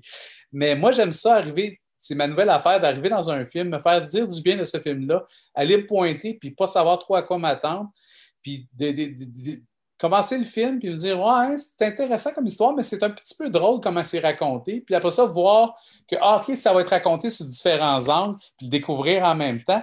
Puis de passer de, de, de je suis pas sûr de ce film-là, j'aime beaucoup ça, je suis plus sûr, j'aime ça encore. ça, le, fait que ça soit divisé narrativement comme ça m'a fait que j'ai eu plusieurs euh, euh, opinions du film en l'écoutant. Puis euh, au, final, j'ai trouvé que ça racontait quelque chose qui était vraiment super intéressant au, niveau de. Parce que ça peut se passer à une autre époque, c'est tout le temps, les, histoires d'époque sont tout le temps le reflet de l'époque dans laquelle ils sont, ils sont conçus. Puis ça, raconte beaucoup de choses sur nos, rapports euh, hommes-femmes. Et puis, euh, je ne m'attendais pas nécessairement à ça d'un vieux film médiéval avec euh, un Ben Affleck blond. Hein. Non, non, gros, gros show-up de, Ben Affleck ouais. Ensuite, c'est un film islandais de Valdimar Johansson qui s'appelle Lamb, Agneau, euh, qui est un autre film que là, là je ne spoilerai absolument rien, sinon euh, il y a quelque chose qui fait. Au début, c'est un film très, très contemplatif qui se passe dans une ferme avec juste deux personnages. Il n'y a pas grand-chose qui se passe. Ça a l'air vraiment plate leur vie. Le ciel est gris. c'est excessivement mort. Il n'y a rien qui se passe. Puis soudain, il y a un événement qui arrive qui change complètement le film, puis qui, qui, part dans une autre direction, puis c'est audacieux. Dans le même style que, tu disais que c'était culotté euh, ce qu'ils ont fait dans Annette, ça l'est encore plus dans ce film-là. J'ai pas autant aimé ce film-là euh, parce que euh, c'est moins clair qu'est-ce qu'il essaie de dire et quelles émotions il va nous faire vivre mais c'est vraiment un film intéressant que je suggère aux personnes qui aiment ça être surprises. Excellent. Et euh, quel est ton dernier, euh, euh, ton, dernière mention spéciale? Mon dernier, c'est un, un, film mal aimé par un réalisateur mal aimé. C'est Old de M. Night Shyamalan, qui est le, roi des twists. que, que, je pense que tout le monde a bien aimé le sixième sens. Les gens ont, ont aimé Unbreakable. Après ça, ont comme toléré le reste de sa filmographie, même s'il fait toujours quelque chose d'intéressant. Euh, même s'il ne réussit pas toujours ce qu'il veut faire. Euh, j'ai pas vu les in the Water qui paraît que c'est pas. toujours pas, son nom. Ah, c'est quoi celui avec Mark Wahlberg? Euh, The Happening. The Happening. Ça, il paraît que c'est vraiment mauvais. Lui non plus, je ne l'ai pas vu. Mais ce que j'ai vu, même The Village, j'ai quand, même, quand même beaucoup aimé ça. Là, la, la prémisse on le voit dans la bande-annonce, c'est une, une plage qui rend vieux. C'est vraiment ça. C'est vraiment ça la prémisse. Quoi de plus? Et euh, c'est Mais euh, euh, exactement le film qu'on s'attend qu'on va, va voir en regardant la bande-annonce. Mais c'est plus que ça. Je veux dire, l'allégorie est très, très, très premier degré. Je dirais qu'il y a quand même une twist à la fin parce que c'est. Night Shyamalan, mais euh, c'est vraiment intéressant. Il y a beaucoup de bonnes idées quand même là-dedans. Dans un film qui est loin d'être parfait, mais que j'ai trouvé euh, très charmant et très le fun à, écouter. Très cool, ça, très cool. Euh, je ne l'ai toujours pas vu. J'espère, je, vais essayer de le voir dans l'année qui vient parce que, comme toi, je veux être complétiste de certains réalisateurs et il, y a des swings intéressantes, pareil, M. Night. Là. je veux aussi voir sa version d'Avatar après avoir adoré la série animée, oh. même si je sais que le film doit être absolument terrible. Euh, bon, euh, là, je vais passer encore en rafale euh, au classique que j'ai vu pour la première fois en 2021. J'en ai vu plein, mais ça, c'est ceux qui m'ont vraiment marqué. j'ai vu Out of the Past de Jacques Tourneux. qui est sorti en 1947 avec Robert Mitchum, qui est un. S'il y a une affaire que j'ai vraiment mordu à pleine dents dans cette année, c'est le film noir. J'adore ça, j'en mange, je trouve ça merveilleux. Et ça, c'est un euh, des exemples merveilleux de ce genre d'histoire-là. Euh, que c'est un. Robert Mitchum incarne un dude sans histoire dans une petite ville perdue qui, euh, soudainement, qui travaille dans un garage et, à un moment donné, il y a, un homme qui arrête pour gazer dans son garage et c'est un homme issu de la criminalité, mais aussi de l'ancienne vie de Robert Mitchum et qui essaie de le ramener dans son ancienne vie euh, après l'avoir rencontré là. Et puis là, euh, Robert Mitchum, il, était, il, s'est éloigné de la violence, du crime. Euh, il a une nouvelle blonde, il est heureux, il pense que tout ça va durer pour toujours, mais il faut qu'il retourne dans son ancienne vie s'il veut pouvoir, pouvoir régler sa vie moderne.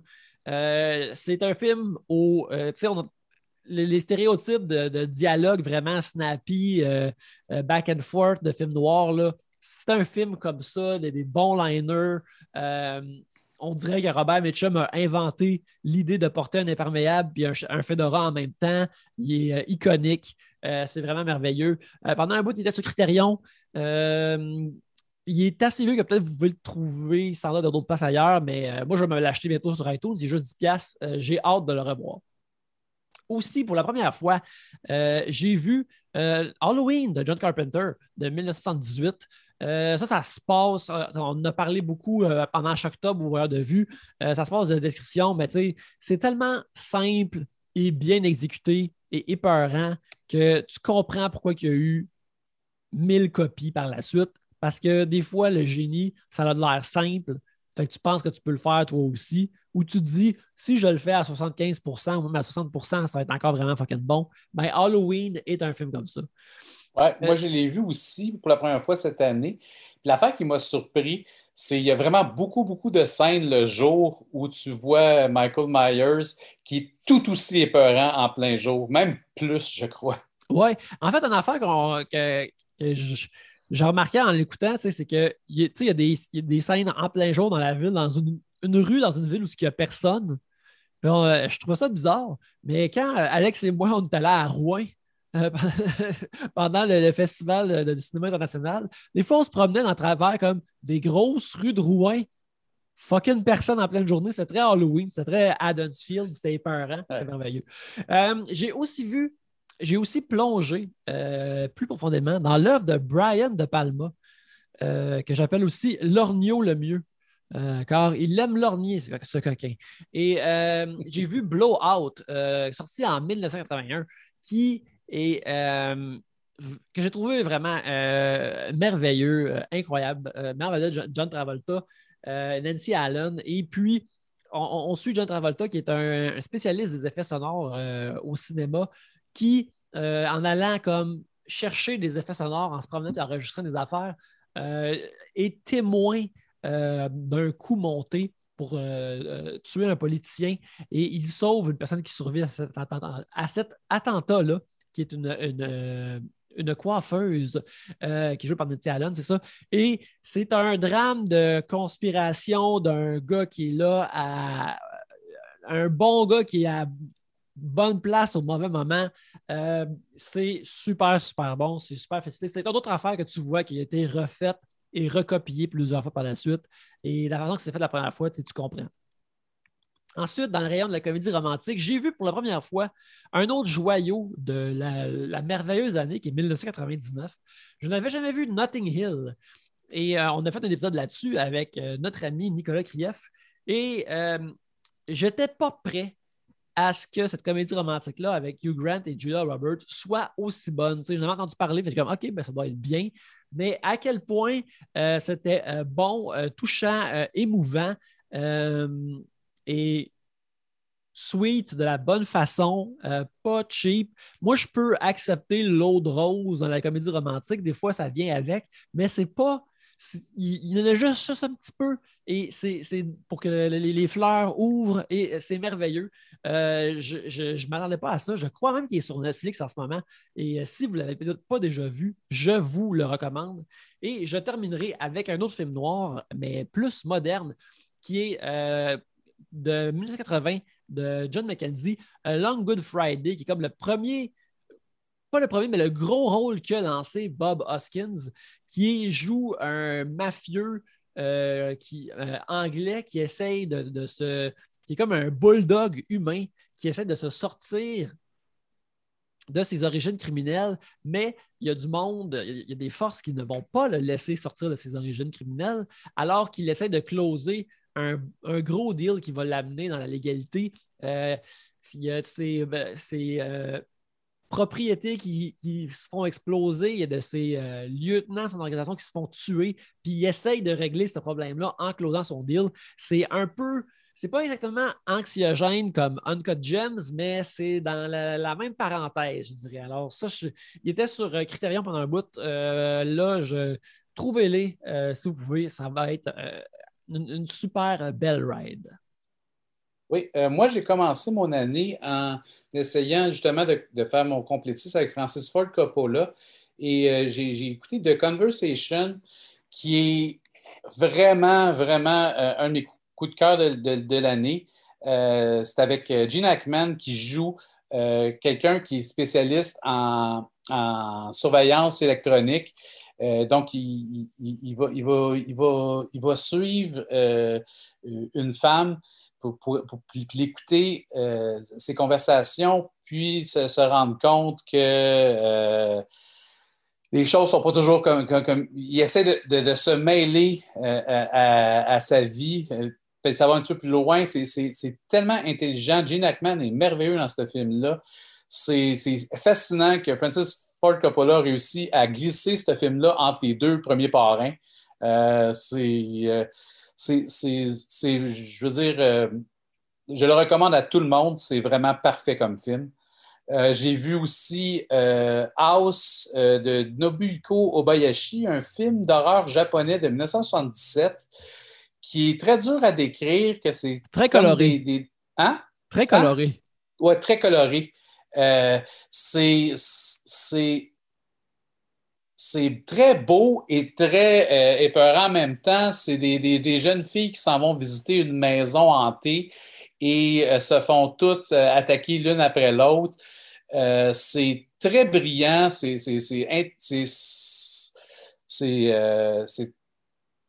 très bien écrit, très bien joué, très bien réalisé.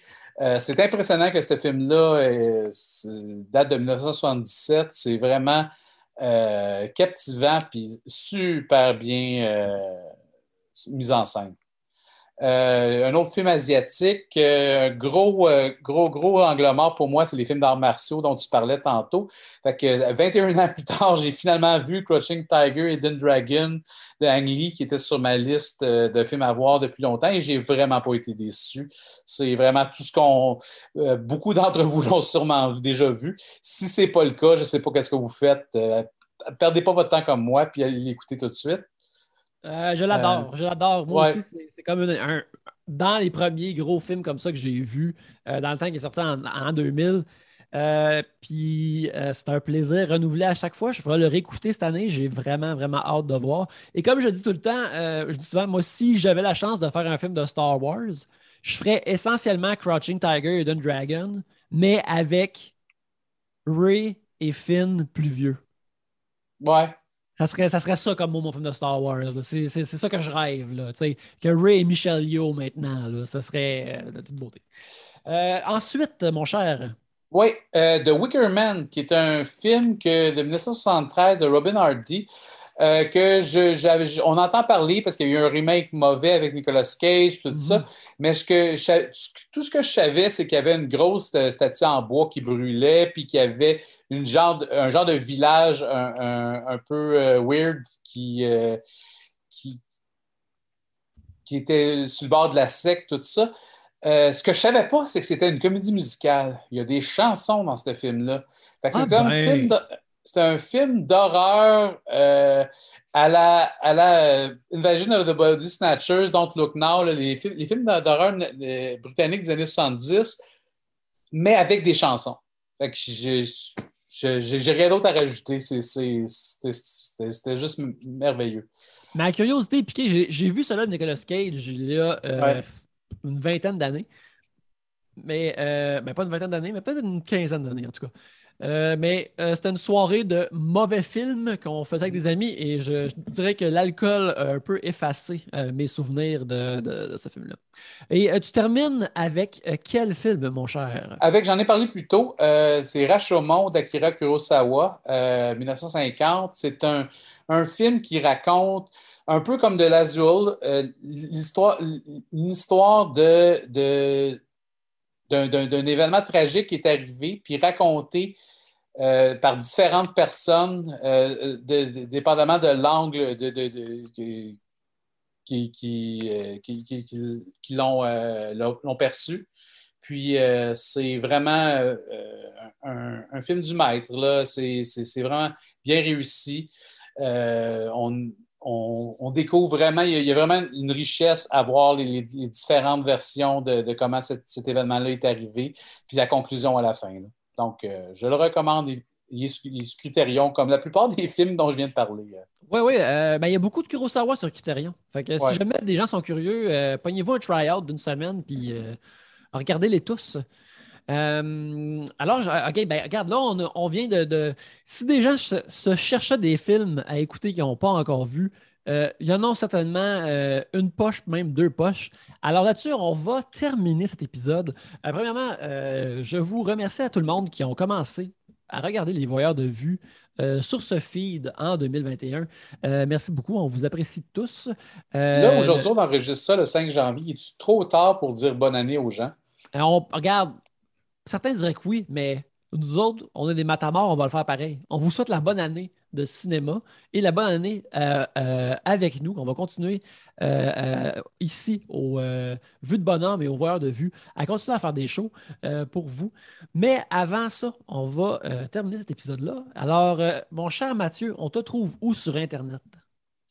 je, suis sur Instagram sur M-B-O-N-H-E-U-R, M-Bonheur. Euh, sinon aussi euh, sur Twitter, Monsieur Bonheur en un seul, euh, un seul mot, pas, pas d'espace. Et es aussi sur De temps en temps, tu vas m'inviter. de temps en temps, tu vas être à l'émission, puis tu es aussi sur Letterboxd, n'est-ce pas? Je vais être là pour Morbius. Ah, crème. Morbius, ça va être un party. Là. Ça va être plusieurs gens. Le, plus safe, ça peut être un party très sécuritaire, mais avec plusieurs gens. Euh, pour ma part, c'est Yannick Belzil sur Twitter, sur Instagram, ainsi que sur euh, Letterboxd. Alors, euh, venez me voir là. aussi, ben, bien sûr, Trois bières, le podcast continue. Alors, chaque vendredi, un nouvel épisode. Aussi, bientôt, Big Brother Célébrité va jouer alors sur le Patreon de Trois bières au patreon.com slash Trois bières. il va avoir des épisodes de OK Bébé où on parle et on décortique Big Brother. D'ailleurs, après cet épisode-là, je m'attelle pour enregistrer un épisode avec Pierre-Luc.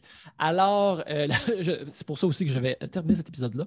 Euh, euh, mais en attendant, merci beaucoup de nous avoir écoutés et je vous invite à aller voir des vues.